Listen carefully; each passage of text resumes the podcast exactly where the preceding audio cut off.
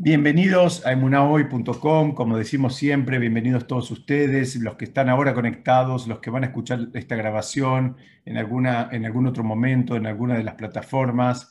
Eh, estamos estudiando Pirkei Avot, estamos estudiando la Mishnah 16 del capítulo cuarto. Vamos a avanzar primero diciendo que este, este estudio, la preparación de este material y el estudio del día de hoy lo estamos dedicando para elevación del alma de Hannah Bat Braine, Norma, para asimismo que también sea para elevación de, del alma de Ayala Bat y de Moshe Haim Ben Naomi. La Mishnah dice, es una Mishnah, si se quiere, de las más breves, de las más cortas, de las más difíciles y de las menos estudiadas. O sea que con esta introducción creo que eh, estoy siendo eh, bastante justo eh, en advertirles que no es una Mishnah fácil. La Mishnah dice así, Rabbi Jacob dijo, este mundo es como una antecámara del mundo por venir. Prepárate en la antecámara para que puedas entrar al salón. En un primer momento, la, digamos, la Mishnah parece como simple, el tema es que hay algunos conceptos que son fundamentales y que no, eh, no, no, no, los estudiamos. En la mayoría de los casos no nos los enseñan y no los tenemos claros. Entonces, hoy me van a encontrar que yo traté de preparar un material tal vez distinto a los que preparamos en otras oportunidades, justamente para poder eh, caminar en esta dirección, en esta eh, entendiendo esta, esta Mishnah que tiene este perfil tan, tan distinto, ¿no? En hebreo, la vamos a leer rapidito, dice Rabbi Jacob Omer, Aulam ze domele prosdor, bifnei Aulam Es como una antecámara, es como un pasillo frente al, al Es decir, lo que está aclarando acá, vamos a ir de a poquito, ¿no? Lo que está diciendo acá es, miren, este mundo no es el, verdadero o el verdadero objetivo. Esto es como una preparación, estás en un pasillo antes de entrar a un lugar que es más importante. Y dice, Atken prosdor, corregite, ¿no? Como refinate, preparate. Eh, Atken eh, viene también del layón de Tikkun. Tikkun quiere decir como reparar, conectar también quiere decir hacer el Tikkun. Dice, hace ese trabajo en este espacio que tenés, esta antecámara que estamos hablando, dice, justamente para que después puedas entrar al salón, para que puedas entrar al lugar verdadero, al lugar eh, supuestamente que nos está convocando. Vamos a tratar de ver, como hacemos siempre, primero quién es este Rabí Jacob que nos está hablando, ¿no? Nosotros ya lo nombramos en el capítulo tercero, fue el año pasado, lo, nombramos en la, en la Mishnah número 7 del capítulo tercero, en un momento que él hablaba, no me voy a meter de vuelta por completo, pero hablaba de la importancia de no interrumpir el estudio de Torah. Eh, simplemente para que se acuerden, cuando decía, bueno, eh, aquella persona que va por el camino y para y habla y dice, qué lindo este árbol, en fin, ahí dice que está eh, como que la persona puso su vida en peligro. es decir, mismo que estaba queriendo alabar a, que, estaba queriendo alabar a Shem, eh, Rabbi Jacob en aquella Mishnah, en el capítulo tercero, desalienta a que la persona interrumpa sus estudios, eh, digamos, eh, por, mismo por una causa así supuestamente elevada, como puede ser alabar a Shem. Y acá este, pone el énfasis en lo que sería prepararse. ¿Y qué sería prepararse? Sería hacer y cumplir mitzvot. Vamos a empezar a tratar de entender que si estamos hablando del Olam que es un mundo donde básicamente, eh, digamos, es un mundo espiritual, la manera de prepararse para el Olam es justamente espiritualmente. Por eso dice, Atken Atzmeja, eh, corregite, conectate, hace, hace todos los, los tikunim, hace todos los las reparaciones que tengas que hacer, ahora aprovechando este, este, esta previa, este espacio, digamos, esta antecámara, como se dice en hebreo, para que después cuando entres ya estés, digamos, eh, apto como para fluir y disfrutar ese, ese espacio del Olamabá. Acá, cuando, cuando Rabbi Jacob está hablando, también les quiero recordar algo que estudiamos la semana pasada. ¿Se acuerdan que habíamos estudiado todo este concepto de cómo es que puede ser que los, los justos sufran y a los malvados les va bien o, a los malvados, o los malvados disfrutan? Eh, y habíamos dado varias explicaciones. Y él dice, esto también nos debe ayudar a entender, dice, hay veces hay alguien que está disfrutando este mundo. La realidad de las cosas es que, ¿qué es lo que tiene? ¿De qué le va a servir esas horas en un spa, esas, eh, esos deleites, esos placeres? ¿De qué le van a servir a él eh, de caras al Orama Bam? Entonces, yo voy a dejar algunas preguntas porque tenemos que profundizar un poquito en qué es lo que se llama en hebreo el Orama Bam, el mundo venidero. ¿no? De, qué se trata?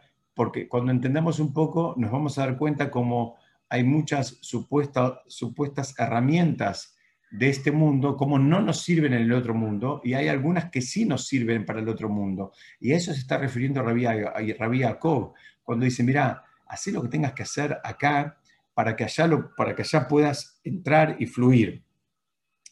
Y también contesta Rabí Jacob acá, eh, digamos, una pregunta que quedó picando de la misión anterior, cuando invitaba a un exilio, digamos, para, para estudiar Torah, y, y dice, Mira, eso, eso de salir al exilio puede ser como eh, un espacio que te genere una incomodidad. ¿Se acuerdan que hablamos? El que sale al exilio no está en su lugar, a veces no es ni siquiera su idioma, no está cómodo, no, digamos, eh, no tiene su familia, no tiene sus vínculos, sus afectos, sus rutinas. Dice, bueno, mira, esa, esa, esa incomodidad, eh, asumíla, asumí esa incomodidad y hace la tuya. ¿Sabes por qué? Dice, porque es lo mismo.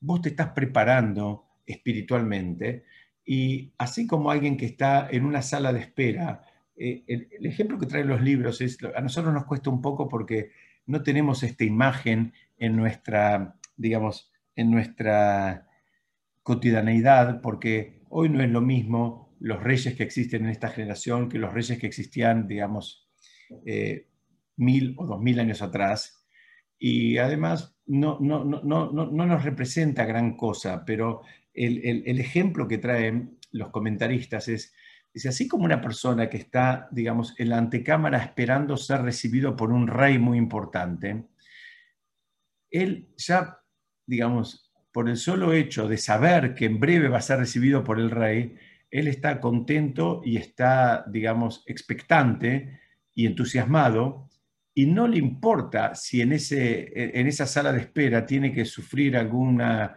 incomodidad o estar, digamos, eh, eh, digamos no estar del todo eh, a gusto, porque él sabe que lo, importante es lo que va a venir, no es ese espacio, digamos, que está ahí como, como previa, como dije antes. Entonces, de la misma manera, explican que esta Mishnah viene a reforzar el concepto de la Mishnah anterior cuando invitaba a que la persona se exilie a un lugar donde se valore y donde sea un espacio de Torah, dice, mira, y, tal vez eso te va a generar una incomodidad y, no lo vivas como algo, digamos, eh, terrible o traumático, porque justamente esa, esa incomodidad es absolutamente pasajera y como tiene un objetivo más grande, digamos, a continuación, eh, vale la pena en pos de ese objetivo más grande. La misión está diciendo, está diciendo varias cosas, ¿no? Y, estoy invitando a que hagamos varias cosas. Encontré una frase eh, que tal vez es conocida, pero me gustó para esto que queremos eh, eh, enseñar, donde estamos tratando de entender cómo es el pasaje de un mundo a otro. Estamos tratando de entender qué es lo que nos va a servir, qué de lo que, qué de lo que hay acá nos va a servir allá. es decir, ¿qué me tengo que, ¿cómo me preparo? ¿Qué es lo que me tengo que llevar? ¿Qué me va a servir? Hay cosas que parece un chiste, pero vivimos pensando que nos lo vamos a poder llevar, ¿no? Todos estamos, este, me incluyo, a veces absolutamente em, metidos en la carrera eh, productiva, la carrera material, eh, y a veces sin darnos cuenta todas las cosas valiosas que postergamos en función de seguir avanzando en esa supuesta carrera, digamos, de acumulación material. Y muchas veces lo hacemos con, la ilusión de que algo de todo eso nos lo vamos a llevar. Y, todos sabemos que no nos vamos a llevar, pero seguimos. Es, muy importante que, reforcemos este concepto porque caemos en la trampa y pisamos el palito. Es muy difícil. El incentivo que recibimos de la sociedad de consumo es tan grande que uno se marea, uno pierde, digamos, el norte y entra así como uno más en una carrera convencido tal vez de que va a vivir para siempre y de que hay cosas que se las va a poder llevar de un mundo a otro. Y la realidad de las cosas es que sí, hay, hay cosas que uno se lleva de un mundo a otro, pero no son las materiales, justamente no son las materiales. Les decía la frase que encontré, está en inglés, dice que hay gente que es tan pobre que lo único que tiene es dinero.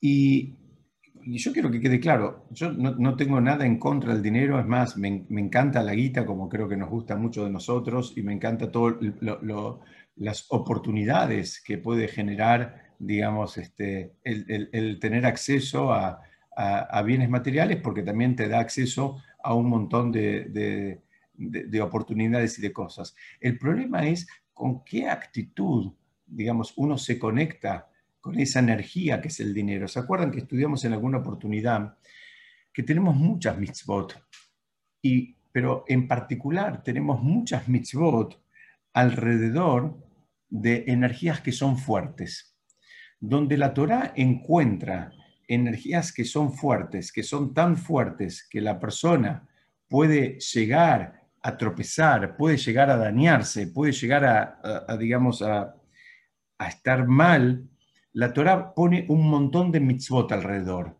Cuanto más fuerte es la energía y más riesgosa es y más peligroso es el uso de esa energía, hay más mitzvot. Entonces, fíjense, por ejemplo, en relación al dinero, en, nuestra Torá tenemos un sinfín de leyes que nos marcan, eh, primero, cómo usar el dinero, que no todo lo que uno tiene lo puede usar, que hay una parte que uno tiene que, digamos, donar a, vamos a resumirlo, al necesitado, que esa parte que uno tiene que donar al necesitado, en realidad no es que es de uno y uno se la da al otro, es que Hashem hizo un gesed y el gesed es que te dejó que te quedes con el 90%, pero ese otro 10% nunca lo fue tuyo, nunca es tuyo. Entonces es un dinero que vos no tenés el derecho de usufructuarlo. Y de hecho, explican nuestros sabios que la persona que lo usufructa por error, sin saberlo, en definitiva no lo va a usufructuar. Es un dinero que se le va a terminar yendo. Por otro lado, ¿cómo se va? Así dicen los libros, se van en gastos extras, a veces empiezan a romper las cosas en la casa, gastos de mantenimiento, en fin muchas veces los sabios dicen lo primero que hay que hacer es revisar si uno está siendo meticuloso, por ejemplo, con el maaser, con el diezmo. ¿Por qué? Porque ese es un dinero que tiene una santidad y, es como fuego, quema, no lo puedes usar para vos, no es tuyo, nunca lo fue tuyo. Nosotros solemos pensar que es nuestro porque una vez que entró en nuestra, eh, en nuestra cuenta, en nuestra billetera, eh, hicimos... Eh, lo adquirimos y pensamos que ya nunca más va a salir. Pero eso es un dinero que no, nunca es tuyo, te, te tocó administrarlo pero no, no, no, no tenés el derecho de usarlo. Entonces vuelvo una vez más, el concepto, no hay ningún problema con tener dinero y no hay ningún y al contrario, creo que todos vamos a coincidir en que uno puede acceder y puede hacer cosas muy lindas, muy valiosas, muy variadas y puede acceder a oportunidades para uno y para los hijos. Pero, digamos, no por eso uno tiene que eh, sacrificar su, vida, digamos, espiritual y, sus valores. Uno tiene que cuidarse. Entonces, lo que, lo que la amistad está diciendo de alguna medida es, mira, no te vuelvas loco por las cosas materiales de este mundo, que en realidad todo lo que estás viviendo es una preparación para algo mucho más valioso y mucho más grande que viene después.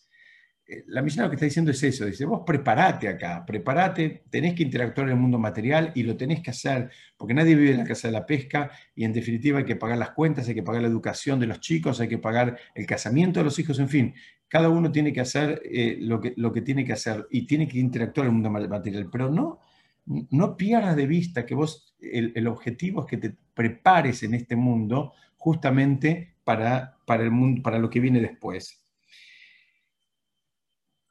Hay varios conceptos que vienen acá. Dice, para poder recibir, digamos, ¿qué es el Olam ¿Qué es el mundo venidero? La mayoría de la gente piensa erradamente que el Olam es un lugar al cual uno va y que el lugar está allá y uno llega y bueno, ya está hecho el lugar.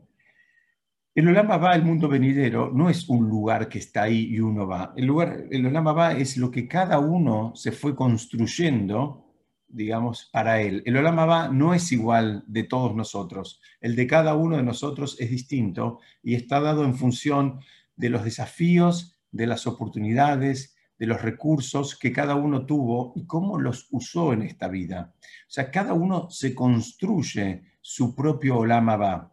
Por eso acá te dice la, la, Mishnah, dice, bueno, construite, corregite, aprovechalo este espacio, porque cuando llegaste allá ya terminó la obra. Cuando llegaste allá ya no es que vos podés decir, bueno, ¿sabes qué? Le voy a agregar dos ambientes y, un balcón y una terraza. No, se terminó la obra, eh, ya tenés el final de obra y, no, se puede, eh, no se puede retomar la obra. El espacio donde se construye el Olama primer concepto importante. Entonces, el Olama va, el mundo venidero, es absolutamente individual. Eh, no, no, no, no, es igual el, de, el, mío que el del vecino, que el, que el de mi hermano, que el de mi primo. Cada uno tiene el suyo, por, insisto, porque cada uno eh, lo fue construyendo atravesando distintos desafíos, distintas pruebas y utilizando sus, dones y sus recursos eh, bueno, hay veces de la manera correcta, hay veces de una manera, digamos, este, eh, incorrecta, lamentablemente. Entonces, primer concepto. Segundo concepto es, esa, esa construcción tiene que ver con cuánto te importó. O sea, no... Eh, lo tendrías que haber buscado esa luz, esa luz del Olama va, ese, ese espacio, lo, tendrías que, lo, tenés que haber buscado aún en este mundo. Tenés que tener esa, esa, esa concepción, esa idea de, de, continuidad, de, de, espiritualidad, de que esto no se termina acá después de, los 120 años, esto sigue, esto es un, un tránsito que, que, que, nos toca hacer eh, justamente para ajustar algunas tuercas y eh, seguir un poquitito este, no un poquitito, seguir un muchito, un viaje mucho más eh, profundo. Eh, el, rap de Breslow, él dice que esta misión alude a la juventud. Hay otra forma de estudiarla. Yo quería presentarles las distintas, eh, digamos, vertientes como para, porque cierra por todos lados. Es muy interesante. Él dice, mira, acá lo que está hablando de la antecámara, está hablando de la juventud de la persona. Entonces, lo que está invitando la Mishnah es que a la persona se nutra, aprenda, estudie, se refine, se prepare cuando, cuando es joven, cuando, está, cuando tiene fuerzas. ¿Por qué? Porque a veces inclusive cuando ya es más grande y el cuerpo no le responde, todos aquellos, digamos, este, eh, eh, digamos, placeres por, por, el estudio y por el mundo espiritual que él adquirió en su juventud, lo van, lo van a acompañar y lo van a ayudar muchísimo en su vida, digamos, cuando, cuando el cuerpo ya no responda de la misma manera, cuando ya no esté tan, digamos, este, tan, tan preparado y tan listo como para, para hacer, digamos, grandes, eh, eh, digamos, maratones, por decirlo de alguna manera, eh, corporales. Entonces, el, rey de, de, dice, normalmente la persona cuando es grande sigue haciendo y profundiza lo mismo que hizo cuando era chico. Entonces, una persona que era deportista de joven, si el cuerpo le da de alguna manera, trata de seguir siendo deportista aun cuando es grande. Y lo mismo la persona que tiene una, vida con vuelo espiritual. Y eso es lo que está diciendo el Rebe de Breslau. Lo que está diciendo es, mira, trata de aprovechar los años donde tenés toda esa fuerza, donde tenés esa capacidad de captar, donde estás en modo estudiante, ¿no? Eso es algo que a veces, eh, lamentablemente, cuando, cuando pasan los años, si uno no lo cultiva, lo va perdiendo. Eso de poder estar en modo alumno, en modo, digamos, curioso, en modo de, querer captar cosas nuevas, de incorporarlas, de que te, digamos, te, motive, te, atraiga. Dice, el rebe de, Breslau lo estudia de esa manera. Él está diciendo, mira, esto se trata de, eh, eh, dentro de la vida de la persona, está la antecámara, que es cuando te podés preparar en la juventud para un, momento, digamos, de, más, eh, de, mayor edad, digamos, pero dentro de la misma vida lo estudia él la mayoría de los demás comentaristas lo estudian, digamos, eh, como eh, eh, el, pasaje entre este mundo y el mundo venidero.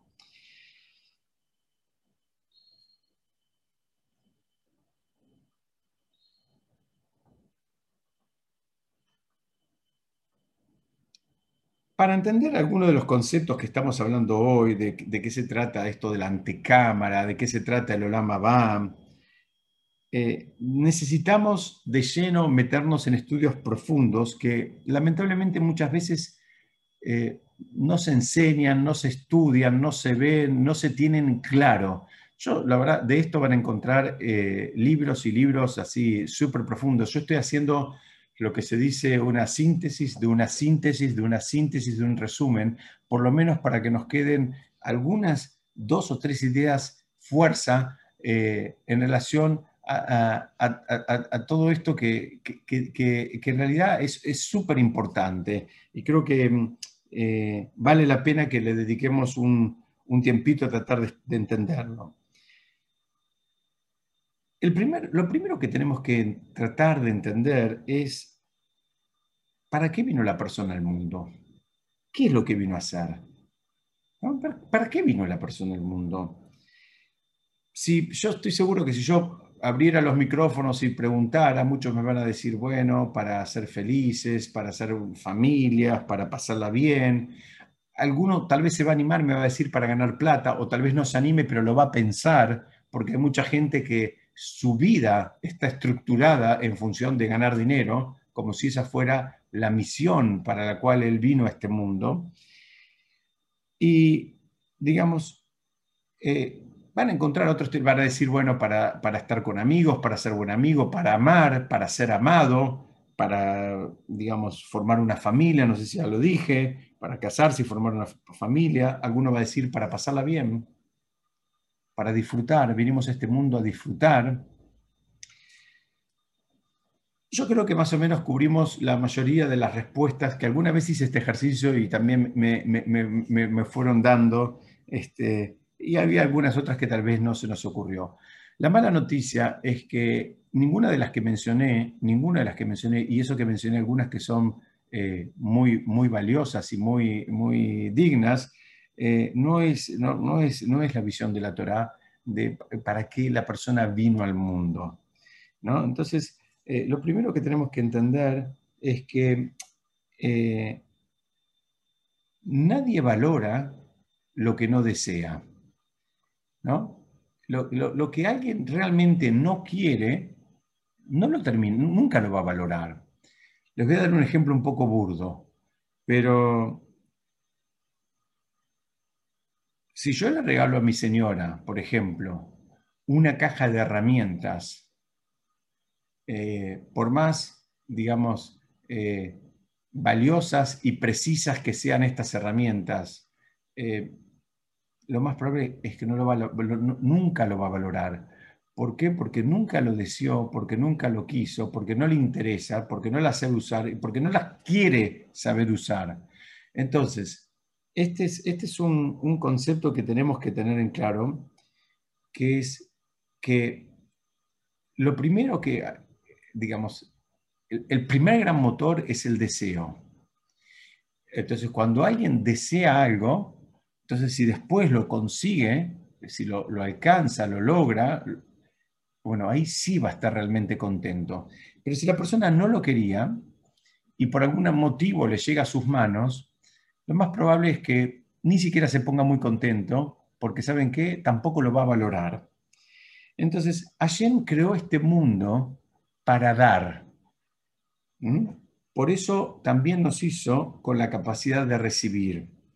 Y acá vamos a entender que si, si vamos a ver gente, nos encontramos con gente que piensa que, que, digamos, vinimos a este mundo para deleitarnos, para experimentar placer permanentemente, vamos a ver que no están tan equivocados, porque eso tiene una raíz, eso tiene una raíz donde, eh, de acuerdo a los sabios de la Kabbalah, Hashem creó el mundo justamente para eso, para, que, para darnos el bien, para darnos cosas. Entonces, por un lado, eso nos ayuda a entender que Hashem nos hizo, eh, digamos, receptores. ¿Por qué? Porque Hashem nos quería dar cosas. Entonces nos hizo, eh, nos construyó desde el inicio con una eh, tendencia a ser receptores, por un lado.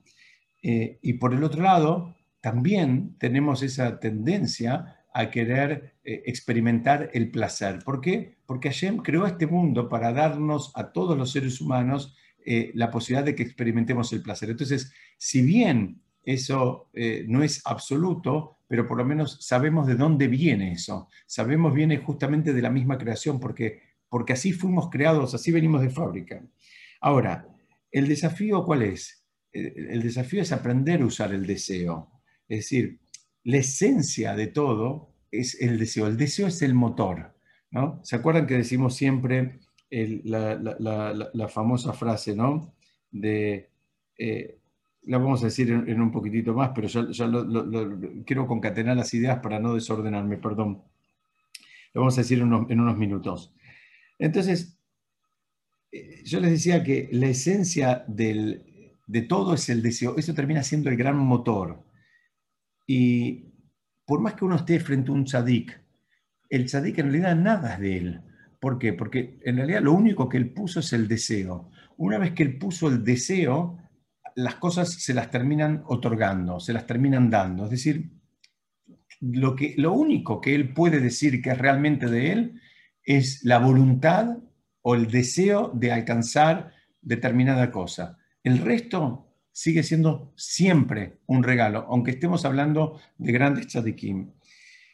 Entonces, un, gran sabio que se llama el Bala Sulam, en, una introducción que hace al estudio de, uno de los libros eh, más eh, profundos, que es el libro del Zohar, él, hace como una categorización y dice, mira, el que no sabe qué desea, ni siquiera sabe quién es. De vuelta, la persona que no sabe qué es lo que quiere, ni siquiera sabe quién es él, ni siquiera se conoce todavía. Sé que la, la idea es que la persona tiene que querer una cosa. Así plantea él. Dice, mira, la persona tiene que querer algo, una cosa, pero que lo, debe desear realmente con todo su ser. Entonces, uno va a decir, bueno, yo quiero el amor, otro va a decir, quiero la familia, otro quiere decir, de vuelta, uno más honesto va a decir, quiero el dinero, otro va a decir, quiero, este, mm, eh, no sé, estudiar, quiero el conocimiento. El tema es que después nos vamos a dar cuenta que la mayoría de las personas con una de esas cosas y pueden poner eh, en este ejercicio la que se les ocurra, por más elevada que sea, eh, nunca se va a terminar sintiendo pleno, satisfecho, completo con eso solo. Y entonces, pero ustedes me pueden decir, pero ¿por qué hace falta una sola cosa? Dice, porque hay que entender que esa cosa sería como el gran objetivo de la vida de la persona y atrás de eso nos vamos encolumnando. Y todas las demás cosas vienen como medios para llegar a ese objetivo. Pero hay un gran objetivo que, insisto, el que no lo sabe, no lo tiene. Y el que no lo tiene, no sabe dónde está yendo. Ni siquiera sabe quién es él, ni siquiera sabe cuál es su misión, cuál, qué tiene que ver, eh, digamos, su vida en, este espacio. Y cuando hablamos de deseo, no, necesariamente es la palabra aplica con, eh, eh, digamos, la, explicación o la definición que vamos a encontrar en el, diccionario. El deseo este, en estos términos es saber cuál es el trabajo de uno, saber cuál es la misión de uno, por dónde pasan los desafíos verdaderos que uno tiene que atravesar y cuáles son otros desafíos, digamos, más eh, secundarios o más prescindibles que la persona, que a veces se, los inventa uno mismo, ni siquiera es que la vida se los presentó, sino que uno solito se terminó metiendo en esos desafíos. Entonces, eh, les decía que este, este Rab, el Bala Sulam, él hace una, una eh, eh, categorización y, digamos, muy simple y muy profunda a la vez, donde él dice, mira, tenés que saber que hay eh, cuatro niveles, así como los, los, elementos de la creación. Entonces dice, mira, el más bajo es el, el, mineral. Así como el mineral ni siquiera se puede mover por sí mismo, por un lado dice, es, equivale a aquella persona que no sabe lo que quiere. Entonces, cuando no sabe lo que quiere, no, todo le da más o menos lo mismo, no se destaca en nada, no le interesa destacarse nada porque no, no le falta nada, él no, siente la falta, no siente esa fuerza de ese motor, de ese deseo, porque le da lo mismo, le da lo mismo si es blanco, si es negro, si es amarillo, si es incoloro, si es rayado, si es floreado, si es bordado o liso, le da todo lo mismo. Y ahí hay un problema con esa, con esa, digamos, eh, con una persona que está en esa, en esa digamos, eh, condición. Creo que todos conocemos gente que lamentablemente está en esa, en esa condición. Esperemos que sea una condición temporaria y no una estación de destino. Pero la gente que está ahí, ¿saben qué les pasa? Otras personas terminan decidiendo por, por ellas cuestiones de su vida.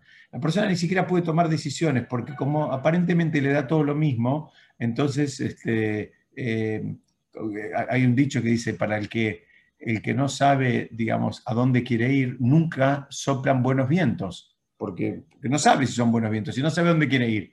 Para saber si algo es bueno o malo, tenés que tener en claro cuál es tu objetivo y en función de eso vas a evaluar si lo que está pasando te acerca al objetivo o te aleja del objetivo. Si vos todavía no tenés claro cuál es el objetivo de lo que querés hacer, y lo que estoy diciendo es válido para el mundo espiritual y es absolutamente válido también para el mundo material. Lo pueden extrapolar al mundo de los negocios, al mundo de, digamos, de la vida empresarial eh, o, al mundo académico. Lo mismo, ¿Qué, ¿cómo sé si algo es bueno o es malo para mí? El primer análisis súper poderoso y contundente y a la vez simple es esto, ¿me acerca al objetivo o me aleja del objetivo? Si me acerca al objetivo, esto es bueno. Si me aleja del objetivo, esto no es bueno, no me sirve, me tengo que a, su vez yo alejar de eso. Entonces, este sería el primer, el primer nivel, el nivel que lo, que lo define el Bala Sulam como un nivel mineral. Después hay un nivel un poquito más, más eh, elevado, que es el nivel vegetal. ¿El nivel vegetal de qué se trata? Se trata de, este, de eh, la persona piensa que todo el deleite lo va a encontrar en el mundo material. Entonces se engancha con eso y empieza su carrera, digamos, de acumulación. Pero ¿qué pasa? Simplemente los mismos supuestos logros le van generando una desilusión y la misma persona se va, digamos, eh, convenciendo de que no pasa por, no, pasa por, por juntar, digamos, títulos de propiedad o por juntar billetes. No, se, va, a dar cuenta que puede ser que tenga eh, eh, muchos metros cuadrados, que tenga muchos bienes, pero si no tiene un montón de otras cosas valiosas que acompañen a eso, su vida termina siendo una persona absolutamente miserable. Entonces llega a la conclusión de que es, eh, lo importante, ¿saben qué? Es lo social. Lo, importante es el contexto social, la familia, las amistades, este, la comunidad. Entonces ahora cambia, esto, digamos, y él eh, eh, esto ya lo, compara el Rab en, su análisis a, a, lo que sería el reino animal. Entonces ahora, ahora sí él va a querer digamos, ser el mejor de la clase, va a querer ser presidente de una institución, va a querer el reconocimiento, va a querer el aplauso, le va a importar la opinión de los compañeros, en fin, entró en otra, en otra categoría, pero lamentablemente llega un momento donde tampoco se da cuenta, eh, o mejor dicho, también se da cuenta que tampoco por este lado se termina sintiendo absolutamente completo, digamos, en ese tipo de carrera. Entonces ahí llega al, momento en que empieza a buscar la verdadera sabiduría. Y ese es el nivel como del ser humano, donde ese camino de la sabiduría puede ser más corto o más largo. El camino más corto es donde busca la sabiduría, digamos, en el contexto, si se quiere, científico del conocimiento, y, el, y, la parte más profunda de la búsqueda de la sabiduría es cuando la busca justamente en el contexto de la Torá, donde ahí puede llegar a encontrar todo. Y ese es el camino que, termina recorriendo la persona justamente, a veces, eh, pasando de desilusión tras desilusión simplemente por, por, no haber sido educado como correspondía para, digamos, parar un poquitito y empezar a pensar qué es lo que quiere para su vida, qué es lo que quiere para él, qué es lo que él considera realmente valioso, qué es lo que él considera un logro. De, en función de lo que el padre considera un logro, posiblemente el hijo también lo va a considerar un logro. Si para el padre un logro es hacer un gol, bueno, sabemos que va, lo más probable va a educar un hijo que va a pensar que lo valioso es hacer un gol. Y si vemos que para el padre lo valioso es un refinamiento espiritual, es más probable que el hijo también valore ese tipo, eh, digamos, de, trabajos espirituales y los considere a esos como logros. Entonces, eh, acá lo que nosotros nos estamos enfrentando es en este transitar de un mundo y otro, en este, eh, primero, en este mundo que nos toca actuar en este momento. El mundo venidero vendrá después, pero también empezamos a entender que es un mundo que se construye, se construye día a día en este mundo y que cada uno construye el propio. Nadie va a poder ir al, al, al, Olama, va al mundo venidero del, del, otro, nadie va a poder usufructuar el del otro, nadie va de invitado. Acá cada uno va de acuerdo a lo que cada uno hizo y cada uno hizo de acuerdo a lo que cada uno valoró y cada uno valoró de acuerdo a lo que cada uno entendió y se esforzó por entender de cómo funciona esta dinámica. Entonces, vamos un, un, este, un paso más. Eh, el, primer gran desafío es usar esa fuerza del deseo en la dirección correcta.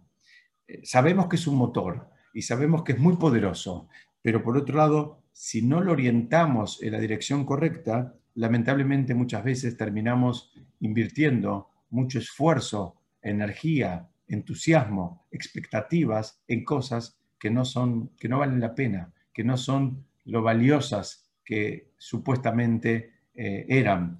Entonces, tenemos que orientar, tenemos que educar el deseo. Cómo, cómo nos construimos como personas espirituales depende de cómo eduquemos a nuestro deseo. Al, deseo hay que enseñarle también lo que es valioso y lo que no es valioso, lo que me va a servir y lo que no me sirve, lo que, lo que me acerca y lo que me aleja del objetivo, como dijimos decir, recién.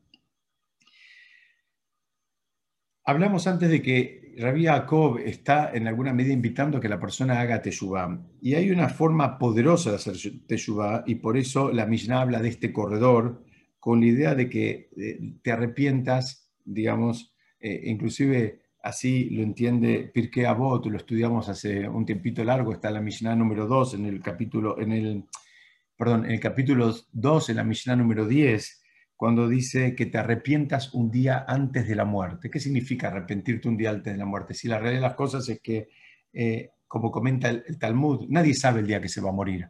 Entonces, si no sabes, ¿qué, consejo es este? Arrepentirte un día antes de tu muerte.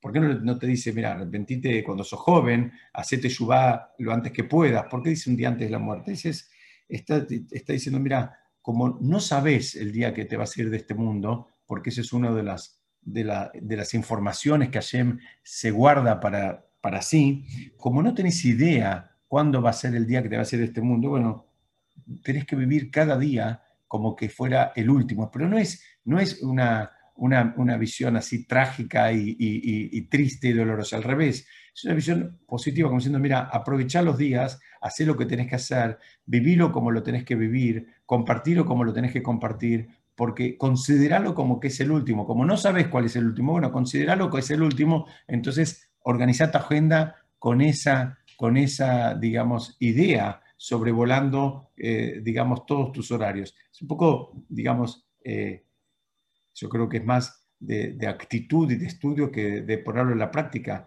pero, en fin, una mezcla entre nada y todo tal vez estaría buena.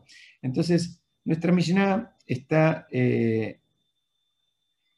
un poquito en desacuerdo con esa otra que les dije eh, del capítulo 2 de Pirkei Avot que decía arrepentite un día antes de tu muerte, porque dice que la persona habitualmente termina procrastinando todo, termina postergando todo lo que tiene que hacer. Y, él, dice, miren qué interesante los comentaristas, dice, mira, mismo que sepas que este es el último día de tu vida, lo más probable es decir, bueno, el día tiene 24 horas, voy a arrepentirme, voy a arreglar lo que tengo que arreglar, tengo, tengo unas horitas más, lo voy, a hacer, lo voy a hacer después del mediodía, lo voy a hacer a la tarde, lo voy a hacer a la nochecita, el día es largo, tiene 24 horas, no lo voy a hacer ya.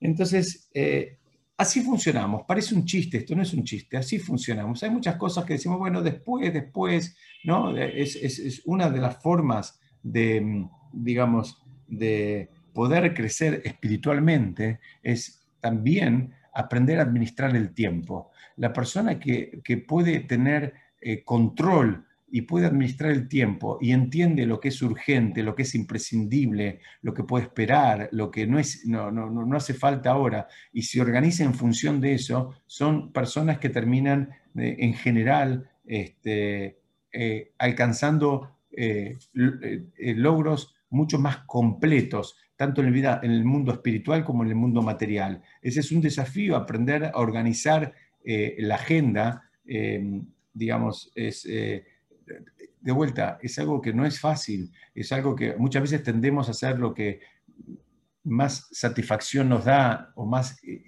satisfacción inmediata nos da.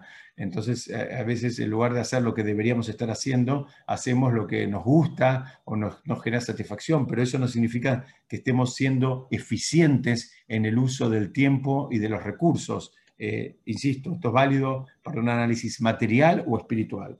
Entonces, eh, lo que está diciendo acá Rabbi Jacob, de acuerdo a este análisis, es, eh, tenés que considerar que el tiempo que te queda es poco, tenés poco tiempo. Entonces, ¿sabes qué? Eh, el mismo tiempo que te queda llegar de la, de la, antecámara al salón, así como trasladarte de la antecámara al salón, mm, no te lleva grandes, son eh, pocos metros y demás, dice, vivilo como eso, estás en la antecámara, como que ya no hay más tiempo, termina de dar vueltas, tenés que hacer lo que tenés que hacer y hacerlo ahora, no empieces después, mañana, cuando, cuando pase esto, cuando pase lo otro, cuando me sobre esto, cuando me sobre lo otro, no, anda y hacelo, porque sabes qué, en definitiva creo que cada uno de nosotros sabe dónde tiene que ajustar las tuercas. Y a veces estamos dándole vuelta, como se dice en España, ¿no? En España se dice que eh, la persona puede, digamos, este, em, cuando, cuando, cuando está en una corrida de toros, dice, todos pueden torearlo al toro, ¿no? Y pueden ir para acá y para allá, pero llega un punto donde alguien tiene que venir y darle la estocada al toro.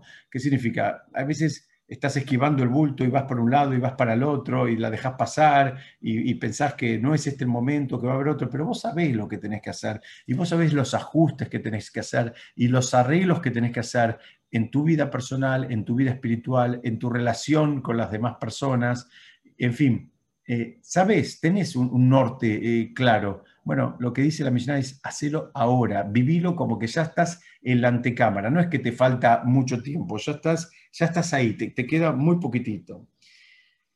Entonces, ahora sí, lo que antes casi eh, me adelanto, pero un concepto que lo decimos siempre, pero ahora que estamos estudiando esto, es muy importante repetirlo, que en espiritualidad no hay imposición.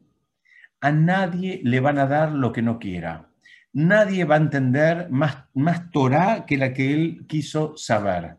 No existe que te regalen nota, no existe que te regalen, digamos, dones o conocimientos. Si vos querés entender al nivel 10, en una escala de 1 a 10, y si te esforzás, quizás tal vez lo termines logrando. Pero si vos no querés, si a vos no te interesa, si vos no lo valorás o no estás dispuesto a digamos, a sacrificar otras actividades por lograr, en este caso, en el ejemplo, digamos, este, eh, por alcanzar logros espirituales, no lo vas a alcanzar.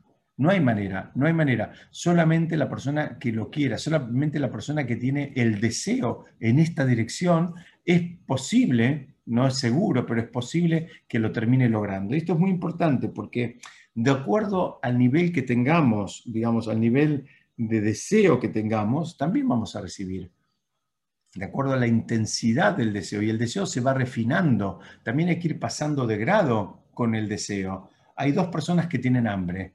Una quiere comer una hamburguesa engrasada y una quiere comer un plato mucho más refinado. Dicen, los dos tienen hambre. Bueno, pero uno refinó el deseo.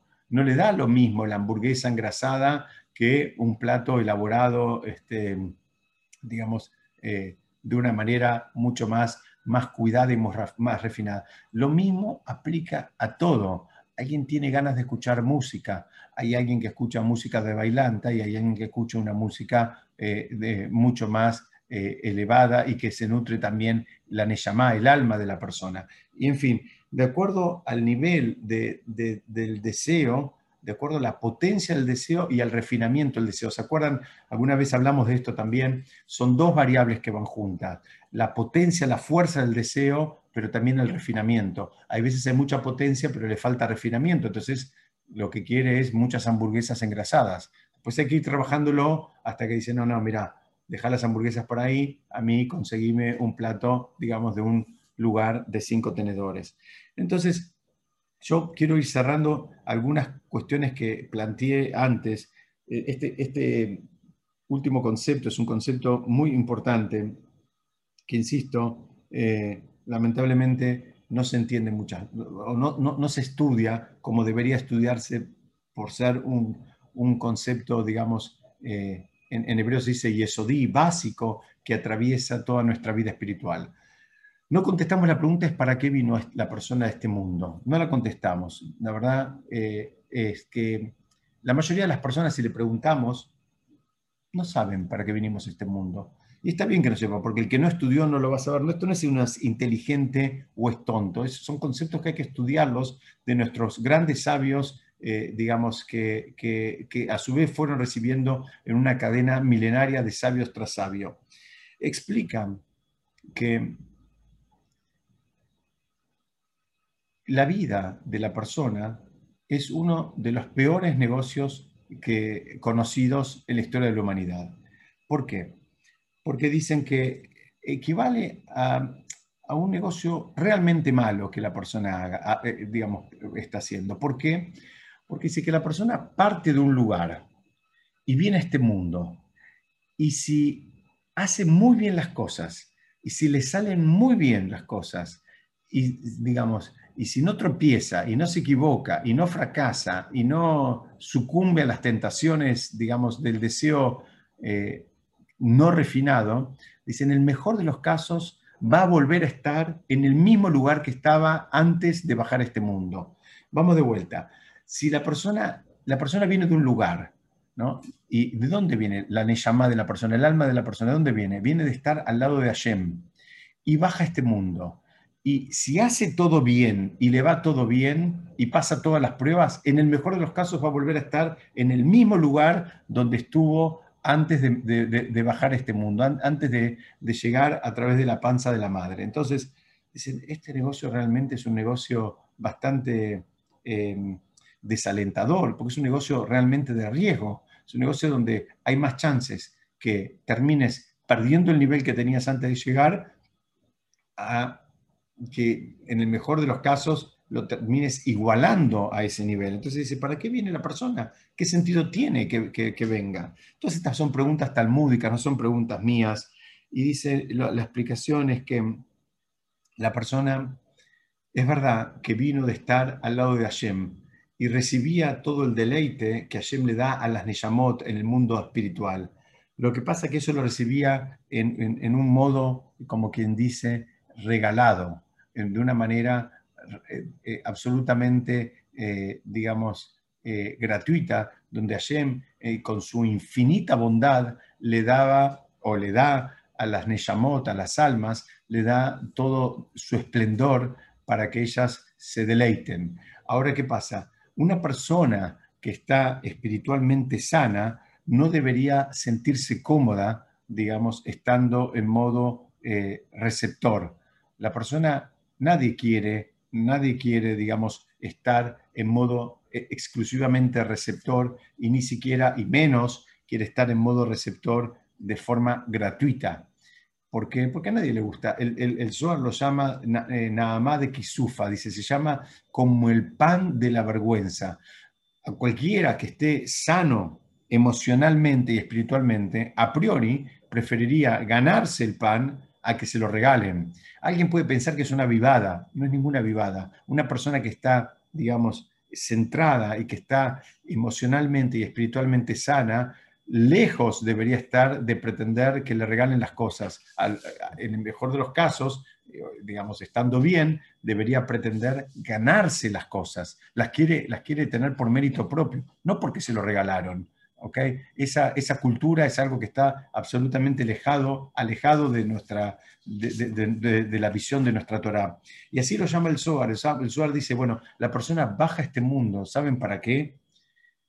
Para ganarse el mismo lugar que él que antes había adquirido. Entonces vemos ahora cómo es el círculo. El círculo es, que la persona estaba en este mundo y estaba en el mundo espiritual, baja para trabajar espiritualmente, ¿saben qué? Para volver exactamente al mismo lugar, pero esta vez ganarse ese placer, ese deleite que Hashem tiene para dar. Entonces ahora cambia todo el esquema, ahora cambia todo el esquema. Dice, esto, esto, esto tiene un porqué, no es porque sí. La persona baja porque ahora tiene que pasar determinados desafíos, cada uno de esos desafíos eh, lo deberían hacer eh, construir su Olama de una manera que ahora cuando él, después de los 120 años, le toca acceder a ese Olama va, eso es un Olama va que él se lo ganó, que él se lo construyó, que es de él, que nadie se lo puede sacar. Y ese es el trabajo espiritual de la persona, y de esto está hablando Rabí Jacob cuando dice, mira,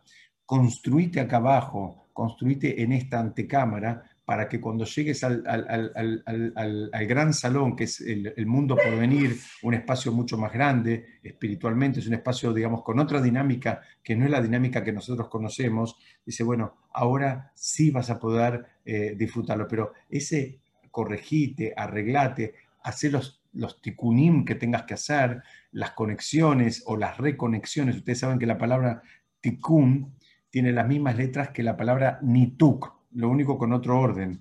Algo que, eh, un nituk es algo que está desconectado y justamente un tikkun es algo que lo vuelve a conectar, vuelve a unir algo que, nunca debió haberse separado. Y ese es el desafío. Entonces, ahora terminamos entendiendo para qué la persona viene a este mundo y cuál es el, el verdadero objetivo. El verdadero objetivo de la persona es siempre conseguir apegarse más y más a Shem en todo lo que haga, aunque esté actuando en el mundo material, digamos, más eh, eh, embarrado que, se les ocurra, ¿no? Aunque esté interactuando eh, con los billetes y con los empleados y demás, pero seguir estando apegado con Hashem, seguir, digamos, cuidándose justamente las mitzvot, como dijimos al principio, que hay en relación a energías fuertes son para que no nos mareemos, para que no nos confundamos. El dinero es justamente una energía sumamente fuerte, es tan fuerte que hay familias enteras que no se hablan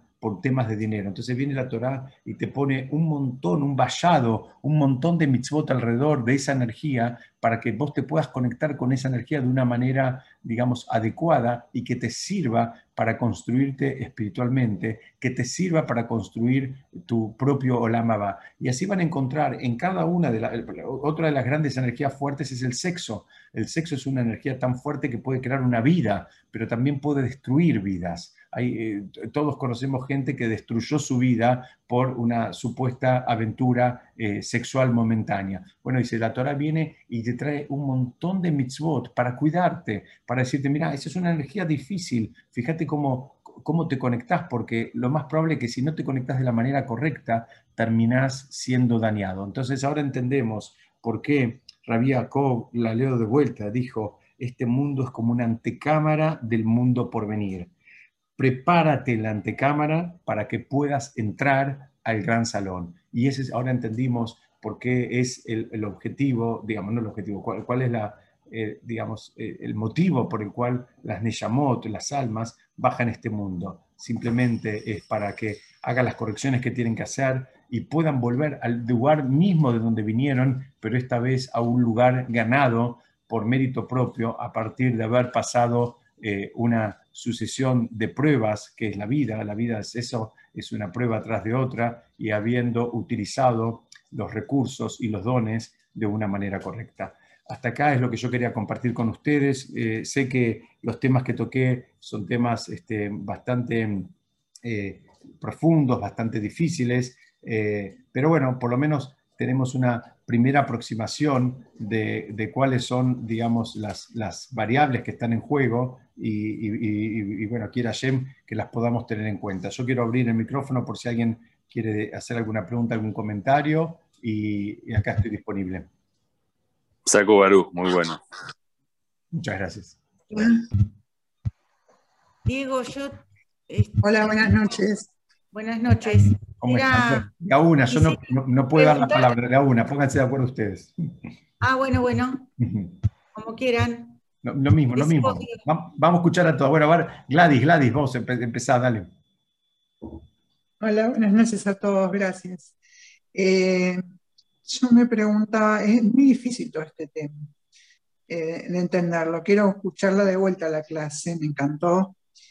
Y bueno, yo me preguntaba eh, si el desafío es hacer lo que te sale fácil o lo que te cuesta. Y yo en un momento me respondí, pero no sé si está bien, eh, si lo que te sale fácil es lo que tiene que ver con tus dones y lo que te sale, lo que sería más difícil, lo que te cuesta, es lo que tenés que hacer para los demás o con los demás. No sé si está bien la respuesta. Está clarísimo, y la explicación va bastante por lo que vos decís. Por un lado, eh, la persona tiene que, digamos, lo que le sale fácil eventualmente son determinados dones que, él tiene y tiene que fluir y usarlos eh, como corresponde para él, para la comunidad, para la familia, para los demás. Entonces, eso está bien y lo que le cuesta más, lo que no le sale fácil, eh, son cosas que, las tiene que trabajar y las tiene que justamente superar. Entonces es, es una mezcla de las dos cosas. Es una pregunta clásica la que hiciste vos y es una mezcla de las dos cosas. No es que esto sí, lo otro no. Vas a tener que, vamos a tener que hacer todo, lo que nos cuesta más y lo que nos cuesta menos. El tema es saber que a veces lo que nos cuesta más tenemos que fluir más eh, justamente para que también otros se beneficien y los que, perdón, lo que nos cuesta menos es eso. Y lo que nos cuesta más, vamos a tener que ponerle más energía en lugar de abandonarlo para poder superarlo y, aprovecharlo. Y coincido plenamente en que es un tema muy, muy difícil, pero bueno, hay que estudiarlo también. Diego, muy buena la clase, espectacular. espectacular. Baruch muchas gracias, muchas gracias. Verá que creo que Dorita quería hacer una pregunta, un comentario, no sé. Sí, yo quería preguntarte dos cosas, Diego. Excelente la clase, mucho para pensar, para escucharla nuevamente. A mí se, me arma a veces un, ruido eh, con el tema del Olama va, porque me da, me da, no sé si la palabra es temor pero no me gustaría tener una vida especulativa. ¿En qué sentido digo? De, de que me parece que así como cuando hablamos de las mitzvot, eh, no las tenemos que hacer para ganar puntos y uno tiene que hacer porque las siente y demás, a veces siento que cuando hablamos de este mundo, eh, eh, me gustaría poder pensar que uno tiene que ser bueno, mm, digamos, obviamente que hay un Olama va, pero aún si no hubiese, también uno tiene que ser buena gente acá y cómo no no jugar con esa cosa de que te va a ir mal del otro lado, ¿no? No sé si se entiende a dónde apunto. Se, entiende perfectamente, se entiende perfectamente y estoy de acuerdo con vos, eh, Dorita. Es, verdad. ¿Te acordás? Una vez estudiamos la definición del amor, ¿no? Eh, una de las definiciones del amor para, para la Torá es que la persona que realmente ama no calcula.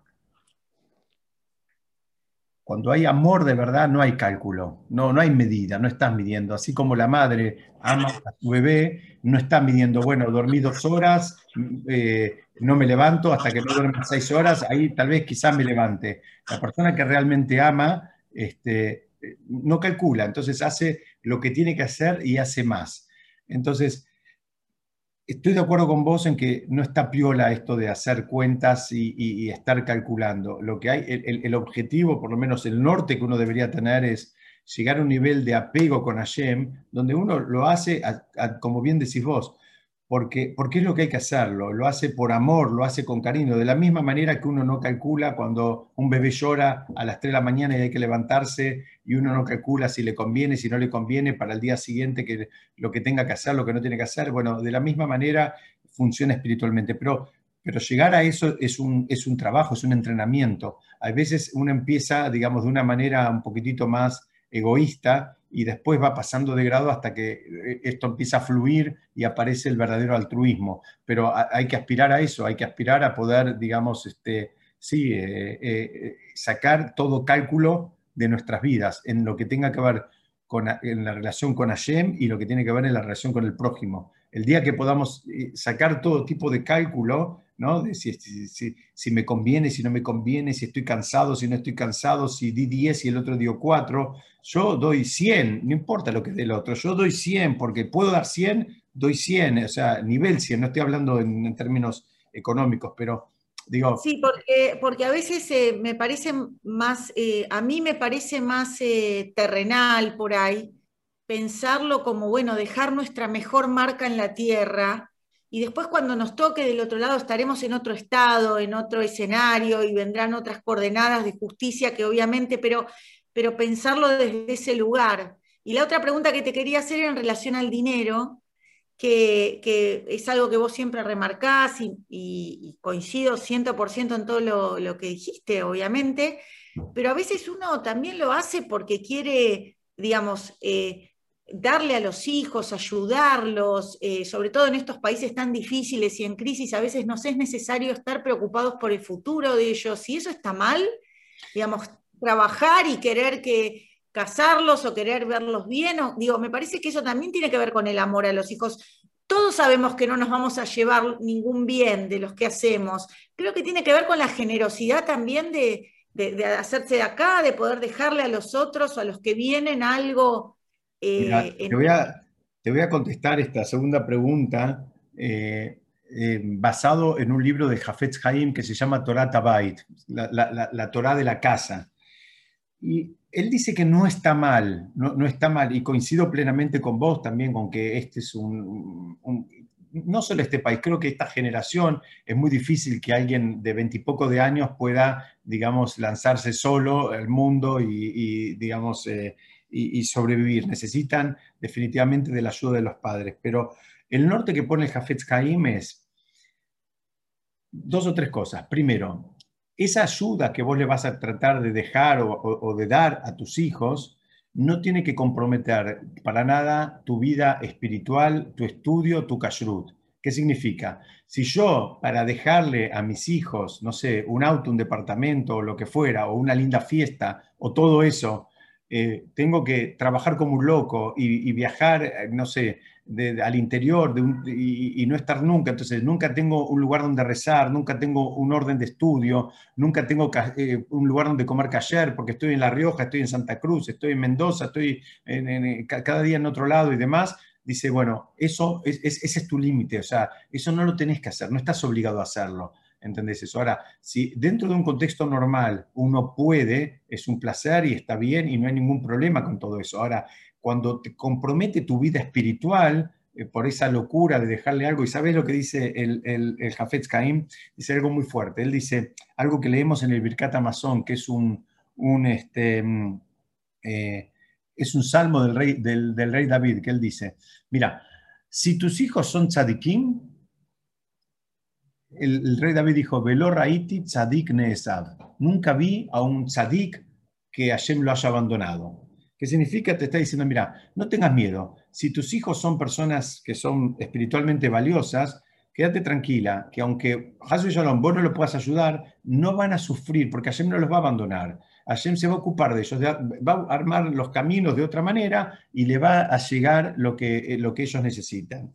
Dice, y si Dios no permita que, nadie nunca vea, pero los hijos no son personas, digamos, este, espiritualmente sanas, dice, no es ninguna mitzvah dejarles, porque dicen, después, es muy fuerte lo que voy a decir, pero así explica el Jafetz Haim, dice, después de 120 años, cuando el padre no está en este mundo, y supongamos que le dejó al hijo un montón de bienes, que el hijo es un tiro al aire y es un desastre, dice, el padre sigue sufriendo arriba y le muestran todo el tiempo, mirá lo que hiciste, le dejaste a este, digamos, la posibilidad de que siga haciendo todos estos desastres. Entonces, de vuelta, para resumir y no engancharnos con la parte más pesada, es, la persona, no hay ningún problema en ayudar a los hijos. Y, sigue siendo una mitzvah y sigue siendo, digamos, una forma de, acompañarlos.